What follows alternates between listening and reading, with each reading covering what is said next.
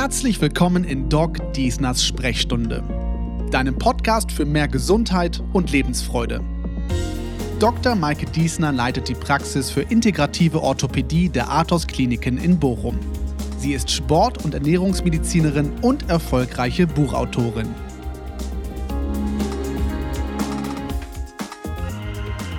Schönheit ist Ansichts- und Geschmackssache. Über unsere Ernährung und Bewegung können wir viel für Wohlgefühl und Aussehen tun, aber neben den vielen Möglichkeiten gibt es immer wieder Grenzen. Dann kommt meine Kollegin Dr. Michaela Montanari ins Spiel. Michaela ist nämlich Fachärztin für plastische und ästhetische Chirurgie. Wir sind also bei der umgangssprachlichen Schönheitschirurgie, bei der es häufig um viel mehr als um das bloße Äußere geht. Mit Michaela rede ich darüber, was heutzutage alles möglich ist, wenn es um Hautbild und Falten geht. Darüber, ob die Intimchirurgie ein Tabuthema ist, über das man öffentlich nicht so richtig spricht. Und was die sozialen Medien mit wunderschönen allglatten Filtern mit unserer Auffassung von Schönheit so machen. Ja, liebe Michaela, herzlich willkommen heute in meinem Podcast. Ich freue mich riesig, dass du da bist. Stell dich doch einfach mal kurz vor. Wer bist du und was machst du so? Ja, liebe Maike, vielen Dank, dass ich hier sein darf. Ich bin schon sehr gespannt. Mein Name ist Michaela Montanari. Ich bin Fachärztin für plastische und ästhetische Chirurgie und auch Fachärztin für Chirurgie hier in Bochum. Betreibe hier eine Praxis, komme ursprünglich aus Bochum. Ja, und ich bin jetzt sehr gespannt, wie die nächste Zeit mit uns hier zusammen verläuft. Ich freue mich riesig. Ich bin ja auch Patientin in deiner Praxis, aber ich glaube, da kommen wir nachher nochmal drauf was man da alles so an tollen Treatments machen kann. Ähm, erklär uns doch mal so ein bisschen, was ist denn so das Fachgebiet ästhetische und plastische Chirurgie? Ja, die plastische und ästhetische Chirurgie, das wissen nicht viele, besteht eigentlich aus vier Säulen. Dazu gehört die Handchirurgie, die Verbrennung, die Rekonstruktion und die Ästhetik. Das ist ja die Säule, die eigentlich am meisten verbreitet ist, ähm, aber eben unter dem medizinischen, kosmetischen Aspekt. Wie bist du denn auf den Fachbereich gekommen? Das ist ja so, ne, wir studieren, dann schnuppern wir überall mal so ein bisschen rein, aber so in die Ästhetik, da kriegt man ja gar nicht so wirklich einen intensiven Einblick während des Studiums, zumindest war das bei mir so. Ähm, die meisten entscheiden sich ja erstmal für die Chirurgie, die operieren wollen oder für die Orthopädie zum Beispiel, äh, die Pillendreher, die dann äh, den internistischen Weg einschlagen. Ähm, wann hat dich das gepackt und wie hast du Kontakt bekommen? Also ich habe relativ schnell gemerkt, dass ich was Chirurgisches brauche, was Manuelles, was zum Fummeln, zum Arbeiten und habe dann auch relativ schnell gesehen, dass mich das Ästhetische reizt. Das war mal so ein Schlüsselerlebnis.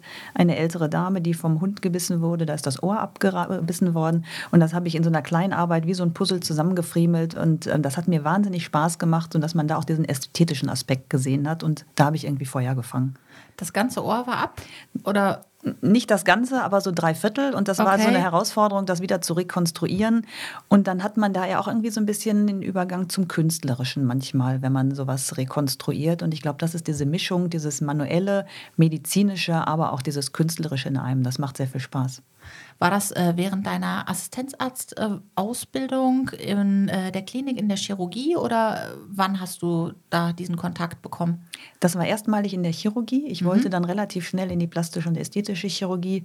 Das war, damals hört sich jetzt so blöd an, so alt sind wir ja noch nicht. Nee, das, das, ist richtig. Eigentlich das, sind wir 20. Fast.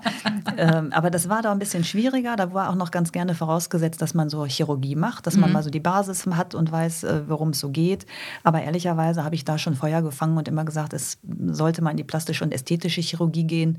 Und da hat man natürlich dann die ganze Bandbreite von den vier Säulen, die ich gerade sagte. Und da habe ich auch relativ schnell gemerkt, das ist zwar alles schön und gut, aber dieses Ästhetische, dieses Künstlerische, auch manchmal dieses Minimalinvasive mit Faltenunterspritzung, was ja zu plastischen, ästhetischen Rekonstruktion ähm, in der der plastisch-ästhetischen Chirurgie eher so ein Randgebiet ist, hat mich doch auch am meisten mit fasziniert, weil man auch mit relativ wenig Einsatz viel erreichen kann. Ja, und das ist ja auch im Prinzip so positiv. Ne?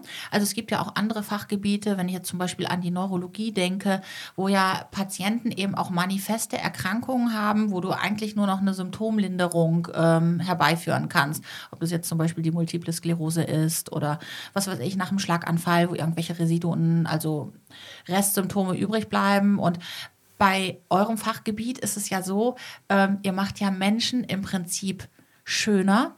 Und ähm, da kommt ja wahrscheinlich auch ganz, ganz viel positives Feedback von den Patienten zurück. Ja, das positive Feedback macht einen natürlich auch selber glücklich. Da ist man dann angespornt. Und äh, man hat eben so die ganze Brandbreite an Leuten, die vorher kommen. Man hat Männer, man hat Frauen, man hat äh, Leute, die haben bösartige Erkrankungen und wollen mhm. was für sich tun. Man hat Leute, die sind verlassen worden, haben eine Trennung, haben lange jemanden gepflegt. Also man hat auch so eine psychologische Komponente. Man hat jemanden, der guckt einfach nur in den Spiegel und sagt, hm, das gefällt mir jetzt nicht. Und das ist so ein bisschen das, was es auch ausmacht. Man hat alle Facetten von nicht so schön bis schön und das Ziel ist, diese Leute irgendwie zufriedenzustellen. Und das macht einen dann selber auch sehr glücklich. Das glaube ich nicht. Jetzt hast du vorhin ja gesagt, ähm, es ist ja Voraussetzung, dass man auch in der Chirurgie ist. Bei mir ist es genauso gewesen während der Facharztweiterbildung. Und ich finde, das ist ja auch ein solider Weg, ja, weil ähm, so dieses klassische Handwerk überhaupt erstmal zu verstehen, diese ganzen anatomischen Dinge, wie hängt was zusammen. Ähm, es gibt ja auch heutzutage viele Ästhetiker, das sind ja keine plastischen Chirurgen, aber Menschen, die sich so in der Ästhetik ausleben, die eben überhaupt nicht diese fundierte Ausbildung durchlaufen haben, was ich gerade so in diesem ganzen Social-Media-Bereich schwierig finde, auch für den Laien zu erkennen, wo ist denn tatsächlich jemand, der das wirklich von der Pike auf gelernt hat, das Handwerk? Ja, das ähm, sprichst du richtig an. Das ist auch ein großes Problem für uns. Dieser Begriff Schönheitschirurgie, der ist ja nicht geschützt. Jeder Arzt kann sich Schönheitschirurg nennen. Und da gilt es wirklich auch zu rauszukristallisieren, wer hat welche Ausbildung. Ähm, das finde ich ganz, ganz wichtig, denn ich sage immer so ganz profan, ich mache ja auch keine Blutdruckeinstellung oder setze einen Herzkatheter. Das muss man ja irgendwie schon ein bisschen lernen. Und man hat dann immer viele Fälle in den Medien, wo man sagt, naja, hier sind Komplikationen aufgetreten, wie schlimm. Das ist die ganze Schönheitschirurgie, wo man dann sagt, naja, der, es geht ja nicht nur darum, diese Behandlung durchzuführen, sondern es geht natürlich auch darum, wenn Komplikationen mal in irgendeiner Weise auftreten, mit denen auch umzugehen. Mhm. Und ähm, ich sage mal, ein einfaches Beispiel ist, ist, ist Botox-Spritzen. Botox kann man in jeden Muskel injizieren, der hemmt dann die Aufgabe dieser Muskulatur. Und Grundvoraussetzung ist natürlich zu wissen, was macht denn dieser Muskel, damit ich hinterher nicht überrascht bin, wenn der ausfällt und habe dann möglicherweise eine Komplikation, wo ich sagen würde, wenn man weiß, was der vorher macht, dann kann ich das vorher abschätzen. Und das ist ganz, ganz wichtig. Jetzt hast du ja vorhin auch schon gesagt, ähm, die Schönheitschirurgie so als Begriff, jeder assoziiert damit ja irgendwo was anderes. Ja? Ähm, der eine, der möchte einfach nur hm, vielleicht die Zornesfalte eliminiert haben, ja, weil er das Gefühl hat oder sie das Gefühl hat, naja, ich gucke immer so grimmig, zornig bin ich aber überhaupt nicht, aber es ist meine Mimik einfach, ja, die da ist. Äh, dann gibt es andere, die irgendwie, ähm, was weiß ich, einen Kussmund haben wollen, wie äh, Donatella Versace oder Chiara Ohofen. Ich hoffe, ich trete jetzt hier keinem auf die Füße. Aber du weißt, worauf ich hinaus möchte. Also dieses übersteigerte Selbstbild oder Idealbild, irgendwie ähm, an sich etwas verändern zu wollen. Ähm, wie schätzt du das ein? Ähm, was kommt so für ein Klientel zu dir in die Praxis? Ähm, sind das eher so die, die Kleinigkeiten stören? Oder wo du sagen würdest, naja, ne, das, das sind irgendwelche kleinen Bagatellen? Oder geht der Trend so mehr dahin, dass die Menschen immer mehr machen wollen? Ähm, immer glatter aussehen wollen, so wie das auch in äh, der Social-Media-Welt vorgelebt wird? Gut, da hast du jetzt ganz viele Stichpunkte äh, schon genannt. Also erstmal in die Praxis kommt natürlich die ganze Bandbreite von jemandem, der sagt, mich stört einfach die Zornesfalte bis zum großen Programm. Und für mich als wichtig erachte ich immer, dass wenn bei mir jemand aus der Praxis rausgeht, dass der nicht, ich sage mal in Anführungsstrichen, gemacht aussieht, sondern dass der frischer aussieht. Das, darum geht es ja. Man soll sich besser fühlen, man soll gut aussehen, aber man soll doch nicht, soll doch nicht aussehen, als ob einer hier ähm, gemacht geht. Also Natürlichkeit finde ich persönlich sehr wichtig. Und ähm, dafür stehe ich auch.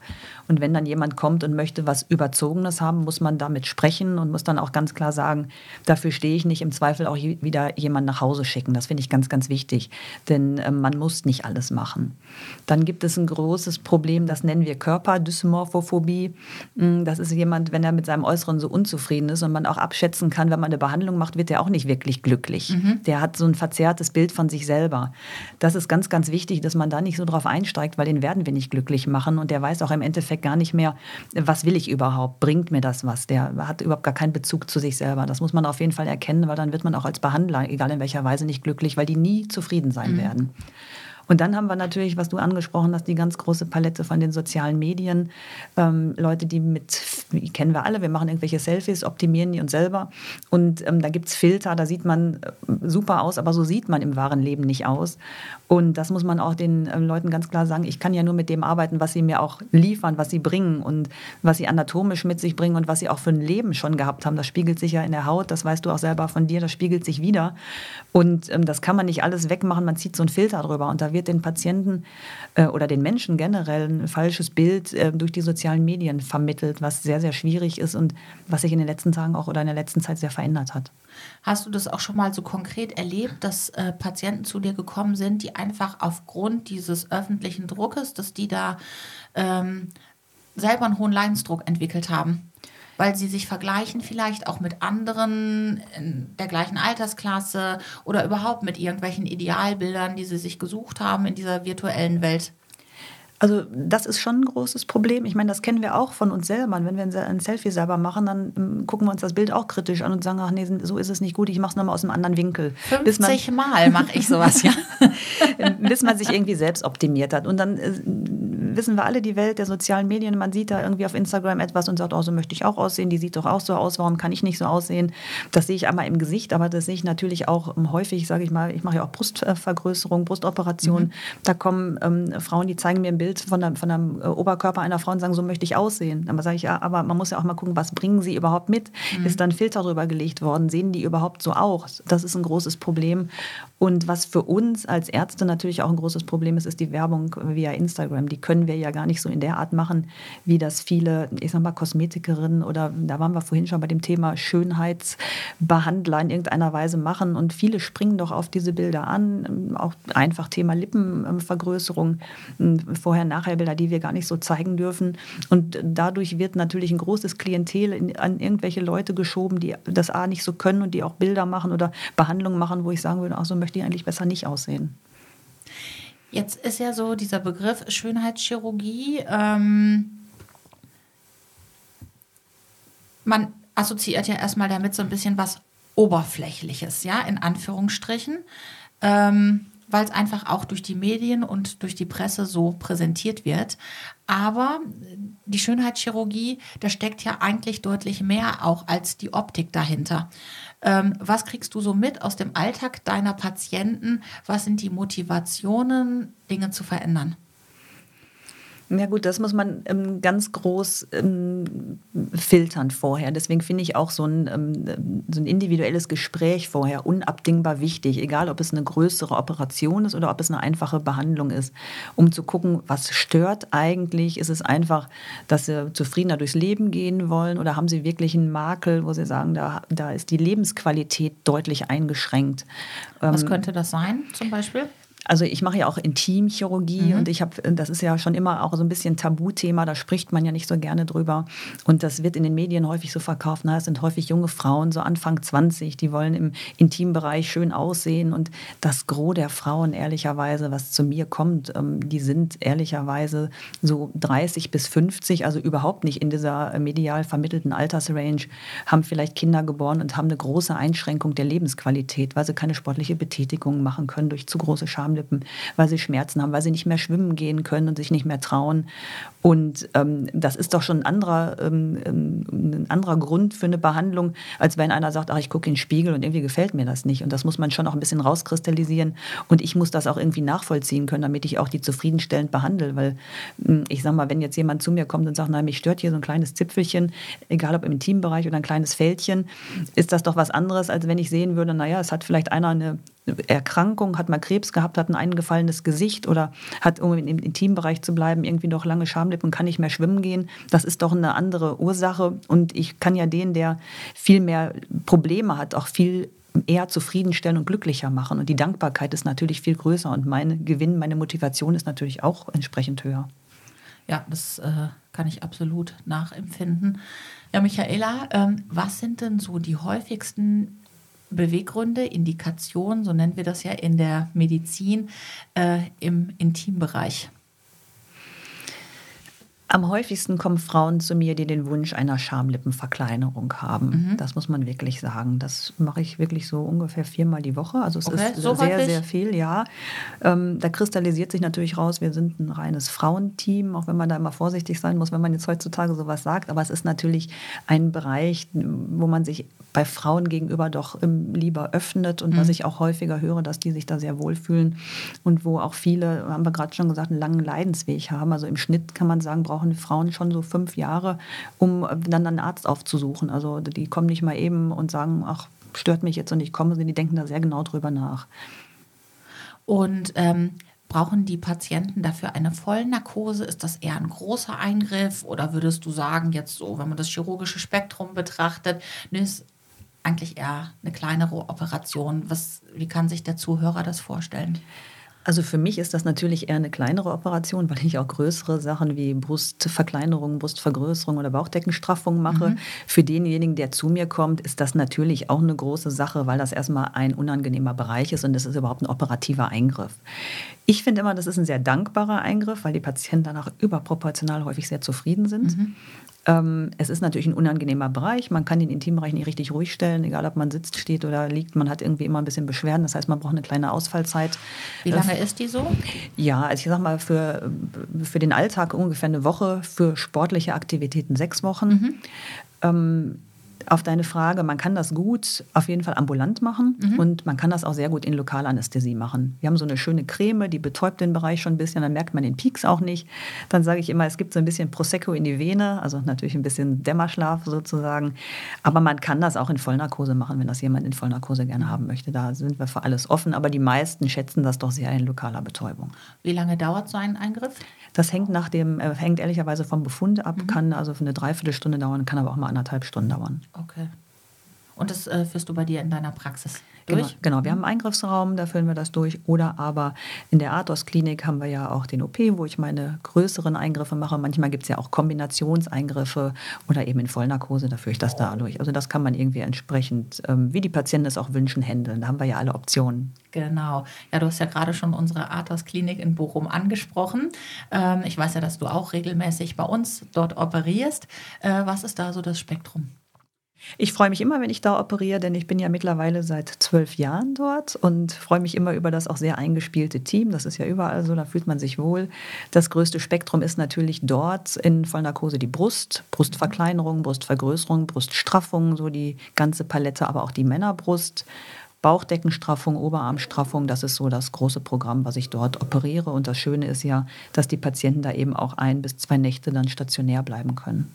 Und das ist sehr schön bei uns. Ne? Auf jeden Fall, Fast das höre ich auch Hotel. immer. Ja, das höre ich auch immer wieder. Und wir hatten ja auch schon Patienten, die sind auch länger geblieben, weil ihnen das so gut gefallen ja, hat. Das ist bei uns genauso. Eine kleine Auszeit von zu Hause. genau. Und wir haben Sky für alle Männer die sich von dir operieren lassen. Ach, das wusste ich noch gar nicht. Nein, Guck mal da. Nein, wusste ich du nicht. kannst auch Fußball gucken bei uns. okay. ähm, jetzt hast du ja gerade schon von äh, Brustoperationen gesprochen. Was ist häufiger, Brustvergrößerung oder Verkleinerung? Das hält sich ehrlicherweise die Waage. Mhm. Also ähm, viele denken immer, ach ja, Brustvergrößerung ähm, ist ja häufiger. Nee, kann ich nicht so sagen. Ähm, das hätte ich jetzt auch so angenommen, mhm. aber deswegen war jetzt so spontan meine Frage. Ja, nee, nee, halb, halb ist ausgewogen. Okay. Ähm, wenn sich jetzt jemand ähm, operieren lassen möchte an den Brüsten, ähm, der gerne mehr Brust hätte, ja, ähm, was muss der beachten? Hinsichtlich der Operationsverfahren. Es gibt ja bestimmt auch unterschiedliche Implantate, so wie das bei uns in der Orthopädie auch unterschiedliche Endoprothesen gibt, zum Beispiel, also künstliche Gelenke. Ähm, wie sieht das aus in der Brustchirurgie? Ja, es gibt natürlich unterschiedliche Implantatformen. Es gibt anatomisch geformte Implantate, die sehen aus wie so ein Tropfen. Es gibt runde Implantate. Ähm, wichtig ist, dass man ausführlich vorher ein Gespräch hat, wo, man die, wo ich die Brust auch ausmesse, damit mhm. ich erstmal weiß, wie ist denn auch der Hautmantel, was ist von der Brust übrig. Brust besteht ja aus Drüse und aus Fettgewebe. Manche haben gar nicht mehr viel, manche haben doch genug, um dann einen Behandlungsplan aufzustellen und zu gucken, wenn, welches Implantat nimmt man denn, was ist der Wunsch, wo soll Volumen sein, möchte mehr, soll mehr Dekolleté vorhanden sein, soll das Ganze natürlich aussehen, möchte man vielleicht auch einfach, dass von vornherein ein bisschen mehr da ist. Da gibt es so viele unterschiedliche Aspekte Aspekte, die man individuell berücksichtigen ähm, muss auch, sodass äh, letztendlich dann die Wahl der Operation und die Implantatwahl zusammengetroffen wird. Also ich habe auch so eine Möglichkeit, dass man das so simulieren kann, denn BHs fallen ja auch immer unterschiedlich aus. Ich finde das immer schwierig, wenn einer sagt, na, ich möchte aber gern 75C. Wenn man sich drei BHs kauft, hat man überall die falsche Größe, sage ich immer. Ja. Deswegen haben wir so Probeimplantate, dann kann man das mal einlegen, dann können die vorm Spiegel so ein bisschen gucken, die Damen, sich ein T-Shirt drüber ziehen und sagen, das passt doch zum Körper, das passt zu mir, weil das ist im Endeffekt ja das, was zählt. Ja. Ähm, wie ist das denn, wenn ich jetzt zum Beispiel eine natürliche Brust haben möchte? Was würdest du empfehlen für ein Implantat? Ist das dann eher die Tropfenform? Ist das eher was Rundes? Ja, liebe Maike, da müsste ich dich jetzt einmal untersuchen. Das sprengt jetzt hier den Rahmen. Ich glaube, ich komme noch mal vorbei. Nein, also im Ernst, das ist wirklich durchaus ähm, äh, verschieden. Es gibt auch runde Implantate, die haben unterschiedliche Projektionen. Das heißt, es gibt welche, die sind höher und welche sind flacher. Mhm. Und wenn man jetzt im oberen Brustpol wenig Volumen hat, kann auch ein rundes Implantat durchaus sehr natürlich aussehen. Also deswegen ist das wirklich von dem eigenen äh, Körperbau so ein bisschen abhängig. abhängig. Mhm. Okay. Ähm, jetzt haben wir ja gerade über ganz viel Operatives gesprochen. Wird denn in der ästhetischen und plastischen Chirurgie meistens das Skalpell gezückt oder Gibt es da auch kleinere Maßnahmen? Du fragst schon so schön. Es gibt natürlich auch kleinere Maßnahmen, die, auch, ähm, die ich auch sehr gerne mache. Dazu ist ja das, gehört ja das große Spektrum der Faltenunterspritzung mhm. zum Beispiel. Ähm, viele wollen ja auch diese minimalinvasiven Behandlungen gerne haben. Nicht alle möchten eine lange Ausfallzeit und Komplikationen haben. Und man kann auch mit diesen minimalinvasiven Sachen, Unterspritzung oder auch Gerätebehandlungen auch sehr, sehr viel erreichen. Es ist immer die Frage, in was für einem Zustand Zustand, Hautzustand, ähm, wie auch immer, kommt jemand zu mir und was hat er auch für eine Erwartungshaltung? Und da kann man doch schon sehr schöne Sachen machen, die mir auch sehr viel Freude machen, muss ich sagen. Absolut. Ähm, so bin ich ja auch äh, an deine Praxis gekommen. Ich bin regelmäßige äh, Userin des Hydra Facials. poste das ja auch immer wieder mal. Und äh, das, was ich so faszinierend finde, ist, dass man innerhalb von einer Dreiviertelstunde dauert es, glaube ich, ne? Mhm. Ich schlafe da immer fast ein, weil das so entspannt ist. Ähm, einen unheimlich tollen Glow hat der Haut, der auch wirklich nachhaltig ist. Also das kriegst du ja mit einer Creme so gar nicht hin. Ähm, auf diese Weise willst du uns einmal erzählen, was das äh, Hydra Facial ist und was das so macht mit der Haut? Ja, sehr gerne. Ich liebe diese Behandlung auch, denn ähm, die ist wirklich klasse. Man geht mit so einem Gerät, mit so einem Vakuum übers Gesicht und macht so die alten abgestorbenen Hautzellen ähm, weg. Das tut nicht weh, das ist eigentlich nicht unangenehm. Wie so ein Staubsauger, ne? Genau. Wie so ein Dyson, wo man so im Gesicht lang geht. Das hast du schön gesagt. Damit habe ich das mir gar nicht verglichen. Das werde ich gleich aufnehmen. Ja, und dann macht man wie so ein kleines oberflächliches Peeling. Das glättet schon mal so kleinere Fältchen und verkleinert auch so ein bisschen die Poren, wenn man dabei ist. Macht dann so ein bisschen den Übergang in den kosmetischen Bereich, macht dann eine Hautreinigung sozusagen und bringt dann mit Druck Hyaluron, das ist ja unser Feuchtigkeitsspeicher, ins Gesicht und das verleiht eben diesen Glow. Also das ist ja super, wenn man irgendwie was vorhat und weggeht. Also ich finde, man hat einen klasse Soforteffekt, man sieht super aus und man hat langfristig natürlich etwas zur Hautgesundheit auch, was man eben beiträgt, weil es die Haut stabilisiert und ähm, in, alles in allem eine ganz, ganz tolle Behandlung, bei der man sofort rausgehen kann und einfach gut aussieht. Ich komme jetzt so ungefähr einmal im Monat, ähm, in den Wintermonaten. Ähm, würdest du sagen, das ist auch so die gängige Frequenz? Sollte man öfter kommen? Also auch das ist natürlich individuell verschieden, denn ähm, ich meine, du bist da ja auch sehr im, im, Thema auch mit Ernährung. Die Haut spiegelt ja unser Äußeres wieder, auch, ähm, auch unser Inneres. Ne? Wie, wie fühlen wir uns, wie gehen wir damit um? Das merkt man alles in der Haut. Und der eine braucht ein bisschen mehr und der andere ein bisschen weniger. Wenn man jetzt, ähm, sage ich mal, sowieso so ein bisschen Probleme mit der Haut hat, ist einmal im Monat super. Wenn man sagt, auch man hat eine ganz problemlose Haut, kann man das sicherlich auch ausdehnen auf ähm, alle zwei, alle drei Monate. Das muss man so ein bisschen gucken, was, was man so gerne möchte und was auch zu einem passt. Man muss sich ja auch, jeder ist ein bisschen anders, man muss sich auch individuell da kennenlernen. Also gilt genauso wie für die Brustimplantate.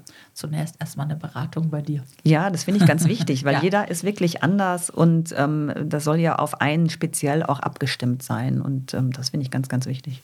Das äh, ist in meinem Fachbereich genauso. Ich hatte gerade noch, wir kommen ja beide aus der Sprechstunde, und ich hatte gerade noch eine Patientin, äh, die kam rein und ähm, kannte mich wohl irgendwie mit einem Zeitungsschnipsel Stammzelltherapie für ihr Knie. Und sagte, Frau Doktor, das ist das Richtige für mich, ich brauche das. Und da habe ich gesagt, naja, lassen Sie mich doch erstmal Ihr Knie angucken, ja, und haben Sie Bilder mitgebracht, dann hatte sie was dabei, das war aber schon ganz alt, ich glaube ein MRT von vor fünf Jahren. Und ähm, sie wollte sich da gar nicht richtig drauf einlassen, auch auf die Untersuchung und hat immer gesagt, nein, ich habe das gelesen in der Zeitung, ich möchte jetzt diese Stammzelltherapie. Und es hat mich tatsächlich fast eine halbe Stunde gekostet, um dieser Frau das zu vermitteln, dass ja nicht jede Therapie für jeden Körper, für jeden Befund geeignet ist. Und das finde ich einfach auch wichtig in unserem Beruf, dass wir nicht sagen, okay, der will das und ich diene dem das jetzt an, ja, sondern dass wir letztendlich den Patienten dann auch zum besten Ergebnis führen und nicht alles, was durch die Presse geistert, ist ja letztendlich auch für ja, den individuellen Menschen, für die Situation geeignet. Also das finde ich ganz wichtig, dem kann ich eigentlich kaum was hinzufügen. Das äh, sehen wir natürlich auch in den Medien, gerade auch ähm, jetzt äh, soziale Medien, wo die Patienten irgendwas sehen und sagen, das brauche ich, das möchte ich unbedingt haben. Ähm, auch da gilt es natürlich zu sagen, was ist denn der Wunsch eigentlich, was kann man damit erreichen und nicht alles, was man auf dem Papier liest, ist auch für den gerade gut geeignet und auch sehr hilfreich. Also ganz, ganz wichtig. Und deswegen braucht man auch, auch für eine, ich sage mal, einfache Faltenbehandlung eine ausgiebige Beratung vorher, um das auch zu evaluieren evaluieren. Und ähm, dieses mal eben schnell, ich mache eine Faltenunterspritzung, das funktioniert eigentlich überhaupt nicht. Nicht, wenn man einen gewissen Anspruch an sich selber und auch an den Patienten letztlich hat. Aber das ist ja auch so ein bisschen gefährlicher Trend, ja, den man jetzt überall beobachtet, gerade in diesen Großstädten, wo du irgendwie Botox to go kriegst, mal eben in der Mittagspause kurz reinhuschen, Flatrate, ja, gibt es ja alles heutzutage oder auch Hyaluron, was eben auch äh, von Kosmetikerinnen oder dann Heilpraktikern äh, zum Teil angeboten wird. Ähm, ab welchem Punkt sagst du denn für dich selber so, mache ich nicht? Also ich, erstmal finde ich das ganz wichtig. Dieser Hype, den wir gerade haben, der macht uns ja das Leben so ein bisschen ähm, schwer, denn es kommen immer mehr Leute in die Praxis, die sich haben sich irgendwo unterspritzen lassen und wissen eigentlich gar nicht, was sie im Gesicht haben ich finde das ganz wichtig, dass die, also bei uns kriegen die so einen Ausweis, dass sie von jeder Unterspritzung, die sie bekommen haben, auch genau wissen, was war das für ein Produkt. Es gibt 200 verschiedene Hyaluronsäuren und ich finde schon durchaus wichtig, dass man mal weiß, was hat man eigentlich im Gesicht. Absolut. Und sagt manchmal immer so ein bisschen profan, die wissen eher, welches Öl sie in ihr Auto füllen, als was sie selber im Gesicht haben.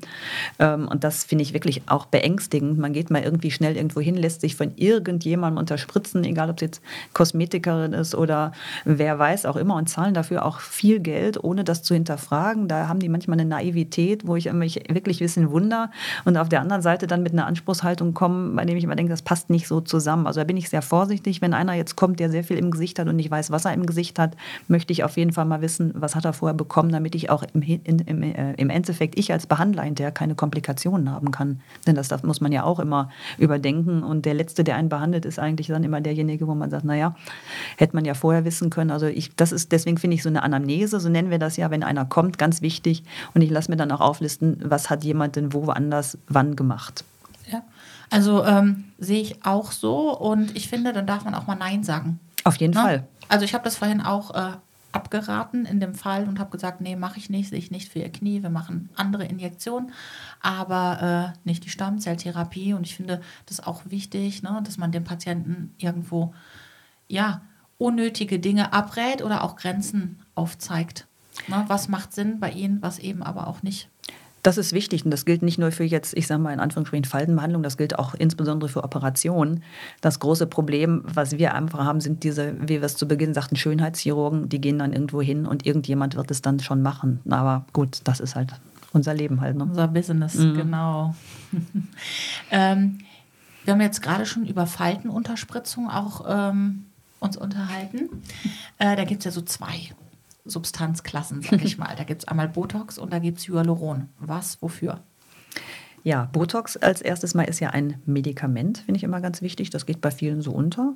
Ähm Viele denken ja, das sei ein Nervengift, oder? Ja, ja. Das, was aus dieser Salami, aus der Dose extrahiert wurde. Ja, also das Botulinumtoxin ist ein sogenanntes Neurotoxin, so nennt sich das. Das hemmt eigentlich die Nervenübertragung auf den Muskel, so kann man sich das vorstellen. Und deswegen wird die Muskulatur so ein bisschen geschwächt. Ich sage jetzt mal bewusst nicht gelähmt, das hört mhm. sich immer so böse an, geschwächt. Und das sagt es auch schon, dass es findet bei Falten Anwendung, die durch Mimik, durch Bewegung zustande kommen. Klassischerweise die Zornesfalte, wenn dann lasse ich die Patienten mal böse gucken oder Sorgenfalten, wenn man die Stirn nach oben zählt oder Lachfältchen. Ich meine, man soll ja lachen, aber manchmal sind die ein bisschen tiefer und das hilft. Krähenfüße genannt. Krähenfüße, man kann auch nett sagen Lachstrahlen. Also da gibt es auch alles. Das ist auch schön. Ähm, und das hemmt ja dann so ein bisschen die Bewegung und dann können die Falten sich entspannen. Und das führt letztlich dazu, dass die Falten sich erholen können, aber die werden niemals sofort verschwinden. Ich sage mal, die haben längere Zeit diese Falten gezüchtet, meine lieben Patientinnen und Patienten. Dann ist nicht nach einer Behandlung alles äh, weg. Das, das kann nicht sein. Also zaubern können wir nicht. Aber das ist ein sehr, sehr gutes Medikament, ein sehr gutes Tool, auch ein sicheres Tool, wenn man weiß, was man anwendet, um eben ähm, diese Falten zu entspannen. Ganz wichtig bei dieser Anamnese, worüber ich schon gesprochen habe, vorher natürlich herausfinden, wann kommt für jemanden so etwas nicht in Kranke. Wenn man neurologische, bestimmte neurologische Erkrankungen hat, scheidet das aus. Das ist auch ganz wichtig, was einen auch vielleicht von anderen Behandlern abgrenzt. Und um auf die zweite große Klasse zu kommen, die Hyaluronsäure, das sind die sogenannten Filler. Ähm, da gibt es sogar drei, wenn man so will. Es gibt einmal die Hyaluronsäuren, es gibt einmal das Calciumhydroxylapatit, ist ein schwieriger Name. Ähm, Hyaluronsäure erstmal kommt in unserem Gewebe ja selber vor, ist unser mhm. Feuchtigkeitsspeicher, kann man so schön so Nasolabialfalten oder Marionetten oder Merkelfalten, jetzt auch umgangssprachlich mittlerweile schon etabliert, unterspritzen. Ähm, das hält dann so ein Dreivierteljahr, ja, ist auch eine, auch eine schöne ähm, Behandlung. Und dann gibt es eben, wie ich gerade schon sagte, das Calciumhydroxylapatit, das regt nochmal die eigene Kollagensynthese an. Also insgesamt, wenn man diese ganzen Gesichtsstrukturen, die irgendwann so ein bisschen nach unten wandern, wieder nach oben holen möchte, dann eignet sich auch sehr gut dieses Calciumhydroxylapatit, was auch sehr gut abbaubar ist. Also alles, man sollte nur abbaubare Produkte im Gesicht verwenden. Ähm, also da gibt es schon auch schöne Sachen. Und man, es gilt bei allen Sachen wie auch bei dir, man muss evaluieren, für wen ist was geeignet, für wen ist was nicht geeignet, was für Risiken können auftreten und muss das auch ehrlich besprechen vorher. Absolut. Äh, wir haben es ja vorhin schon ganz kurz angerissen, das Thema Ernährung. Das ist ja so ein bisschen auch mein Steckenpferd. Ähm, ich habe das jetzt selber vor Jahren erlebt, als meine Haut aus dem Ungleichgewicht oder ins Ungleichgewicht geraten ist. Ähm, ich so eine Nesselsucht entwickelt habe und parallel dazu eine Rosacea ans Tageslicht getreten ist. Und ähm, ich war ja bei zig Dermatologen ähm, in ganz Deutschland, bis man dann hinterher die korrekte Diagnose hatte. Also es hat wirklich gedauert, weil die Symptome auch oft so unspezifisch waren und ähm, viel ja auch mit Nahrungsmitteln assoziiert wurde. Aber ähm, ich habe selber dann mich auch belesen, sehr intensiv, habe ein super kleines Büchlein auf Amazon gefunden von jemandem, der betroffen war, auch eine Urtikaria hatte und auch eine Rosacea. Und derjenige hatte so eine ganz strenge Eliminationsdiät gemacht. Äh, die bestand aus Kartoffeln und aus Reis, aus Nudeln. Und das habe ich tatsächlich dann auch drei Wochen so durchgezogen. Das ist jetzt keine gesunde Ernährung, aber um einmal ein Reset hinzubekommen und dann konsequent auf Kuhmilchprodukte verzichtet, auf äh, Produkte mit Haushaltszucker. Ähm, ich habe kein Fleisch mehr gegessen, eine ganze Zeit lang. Schweinefleisch habe ich sowieso nie gegessen. Aber ähm, dann ganz viele frisches Obst, frisches Gemüse, hohe Mikronährstoffdichte, alles regional, saisonal, Bio-Supermarkt oder eben auch Obst- und Gemüsemarkt. Und ich habe einfach selber am eigenen Körper erlebt, dass das so der Game Changer für mich gewesen ist. Ich ähm, habe ja Antihistaminika eingeworfen ohne Ende. Also das ist ja sowas wie Cetirizin zum Beispiel für unsere Zuhörer. Mhm. Es hat nichts gegriffen. Ähm, ich habe in mein Gesicht Metrocreme geschmiert, ja, gegen diese Rosacea. Ich habe Laserbehandlungen machen lassen. Und es kam aber immer wieder, wenn ich Kuhmilchprodukte gegessen habe, also jetzt nicht vielleicht nach einem Schlückchen Milch, aber ähm, so dieses Kontinuierliche, was dich über den ganzen Tag äh, begleitet, ja, dann trinkst du vielleicht irgendwie ein Glas Milch oder ein Cappuccino, du ähm, isst eine halbe Tafel Schokolade. Milch, Kuhmilch ist ja in so vielen Dingen oder ein Joghurt zum Beispiel. Und äh, dann gepaart mit dem Haushaltszucker und einer ordentlichen Portion Stress bringt meine Haut immer wieder ähm, außer Rand und Band. Und äh, wenn ich all diese Dinge weglasse, habe ich ein super Hautbild. Würdest du auch so weit gehen, dass man sagen kann, man kann auch Falten wegfuttern? Also erstmal Ernährung ist äh, wichtig. Ich verfolge ja auch immer deinen schönen Instagram-Account. Du hast ja auch immer so schöne Rezepte, muss ich sagen. Die beeindrucken mich auch immer wieder. Also ähm, ganz, ganz wichtig Ernährung natürlich. Aber Falten wegfuttern, würde ich sagen, das wird schwierig, weil wir ja ganz unterschiedliche Ursachen von Falten hatten. Das hatten wir gerade schon gesagt. Mimikfalten, die kommen durch Bewegung zustande. Der eine hat einfach eine natürliche Bewegung, die etwas mehr macht. Ähm, da ist es mit dem Essen ein bisschen schwierig. Ähm, das hat da nicht so einen Einfluss drauf. Dann ist natürlich eine Ursache genetisch, ist auch schwierig. Und ähm, ich sag mal, der statische Abbau, wenn sich jetzt, wenn Volumen verloren geht, das können wir auch ähm, schlecht ähm, mit Ernährung kompensieren. Was aber sicherlich eine große Rolle spielt, ist das äußere Hautbild, was wir ähm, da haben. Weil, ähm, wie wir schon zu Beginn auch äh, vorhin sagten, die Haut spiegelt ja ähm, unser, unser Inneres und unser Äußeres äh, wieder, ist ja der, der, das größte Organ, was wir am Körper letztlich haben. Und unser Seelenstatus sieht man natürlich im Hautbild. Umfeld. Wenn einer viel Stress hat, so sagtest das gerade schon, ähm, ähm, dann kann ich natürlich auch Unterspritzung machen, wie ich möchte. Da wird das Hautbild natürlich nie erholt sein. Also das muss man schon ein bisschen unterscheiden. Ich glaube, da wirkt beides ähm, sehr ineinander. Ähm, Stichwort auch noch antientzündliche Lebensmittel. Ne? Das macht ja auch viel. Also ähm, gerade so Nahrungsmittel, die letztendlich antioxidativ wirken, mhm. zum Beispiel, oder entzündungshemmend, wenn wir an Omega-3-Fettsäuren denken. Also das ist auch meine Beobachtung, auch an mir selber übrigens. Äh, eine Falte kriegt man nicht weggefuttert. Ähm, aber man kann trotz dessen einiges dafür tun, dass die Haut einfach äh, durchfeuchtet aussieht. Ne? Wasser trinken, auch wenn das abgedroschen klingt. Aber jemand, der den ganzen Tag sich nur von irgendwelchen Softdrinks äh, und irgendwelchem Junk ernährt, äh, der wird immer eine schlechtere Haut haben, schlechteres Hautbild. Und ähm, insofern Falten wegessen. Nein, da kommen wir an die Grenzen. Aber man kann trotzdem etwas fürs Hautbild tun. Auf jeden Fall. Also ich ähm, habe ja selber, bin auch selber User eines, ja, wie nennt man das so schön, ohne jetzt Werbung zu machen, eines Vitamin-Spurenelementen-Drinks. Da werden ja auch, ähm, wird ja auch viel Werbung gemacht und die treten natürlich auch an mich ran in der Praxis. Und dann habe ich mir gedacht, ich probiere mal diese Ampullen.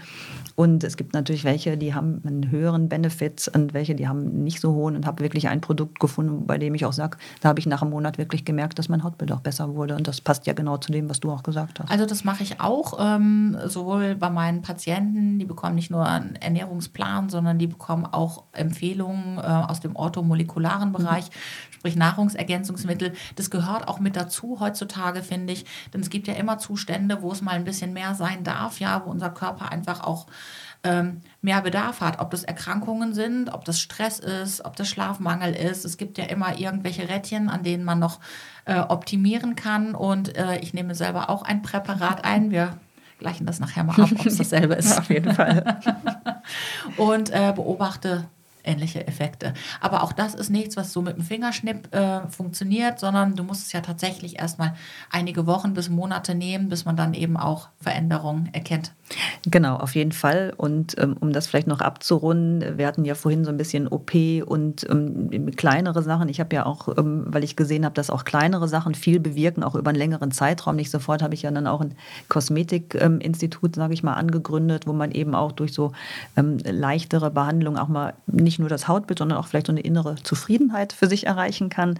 Und habe letztlich auch ähm, daran gearbeitet, dass ich eine Hyaluroncreme letztlich auch äh, habe, die ähm, ja, Feuchtigkeit in die Haut reinbringt, ähm, die gut verträglich ist, wo ich auch für mich selber gesagt habe, ja, das ist mal was. Ich bin ein großer Fan davon, dass ich eine Creme habe und nicht hier eine für die Augen, hier eine für nachts, hier eine für tags. Und das war so ein bisschen mein Wunsch, den ich jetzt auch in diesem Jahr so ein bisschen realisiert. Nee, im letzten Jahr. Wir haben ja jetzt. Äh, Im letzten, im Jahr, letzten Jahr, ja, da habe ich schon genau. die erste Packung bekommen. Also absolute Kaufempfehlung, wirklich von meiner Seite. Ich benutze sie auch seitdem.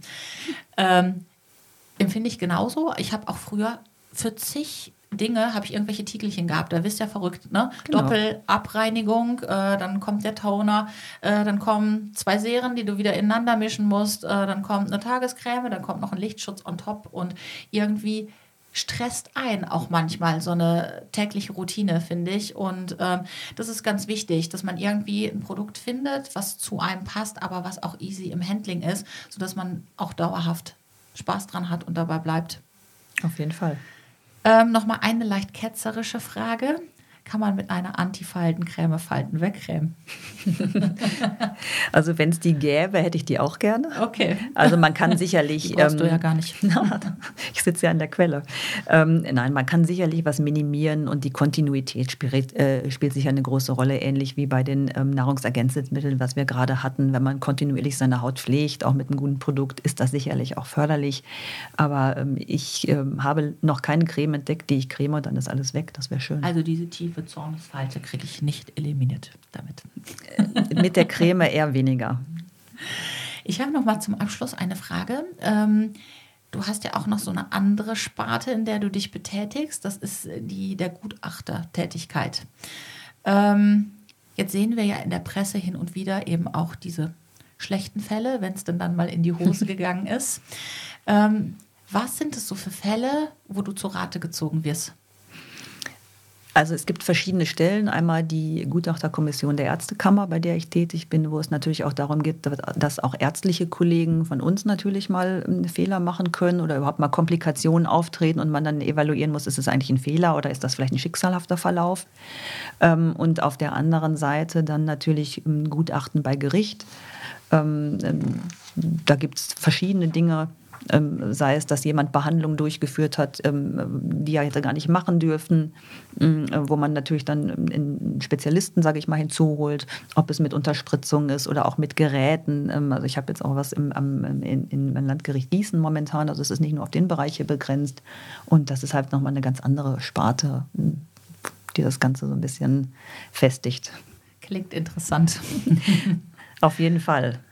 Ja, liebe Michaela, es hat mir ganz viel Spaß gemacht mit dir heute.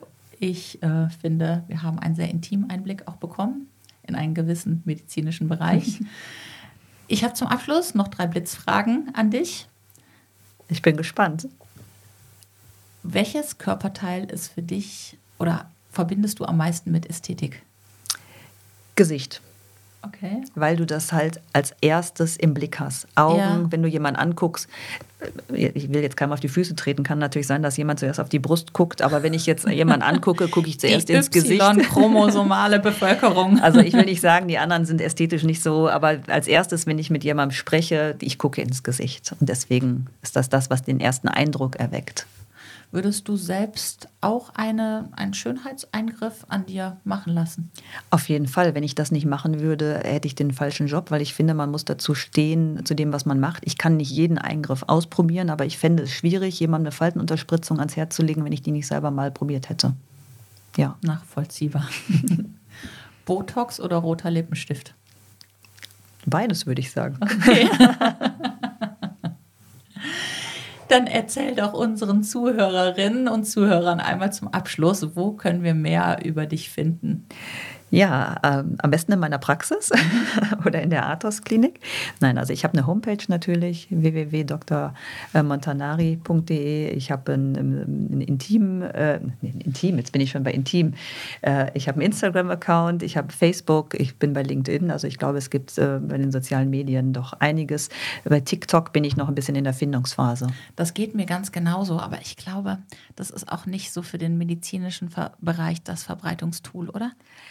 Das kommt mir so flüchtig vor und irgendwie so, ähm, ja, also ich finde, für medizinische Themen ist da einfach zu wenig Raum. Wenn man jetzt irgendwie mal so ein Spaßvideo oder so da hochlädt, ne?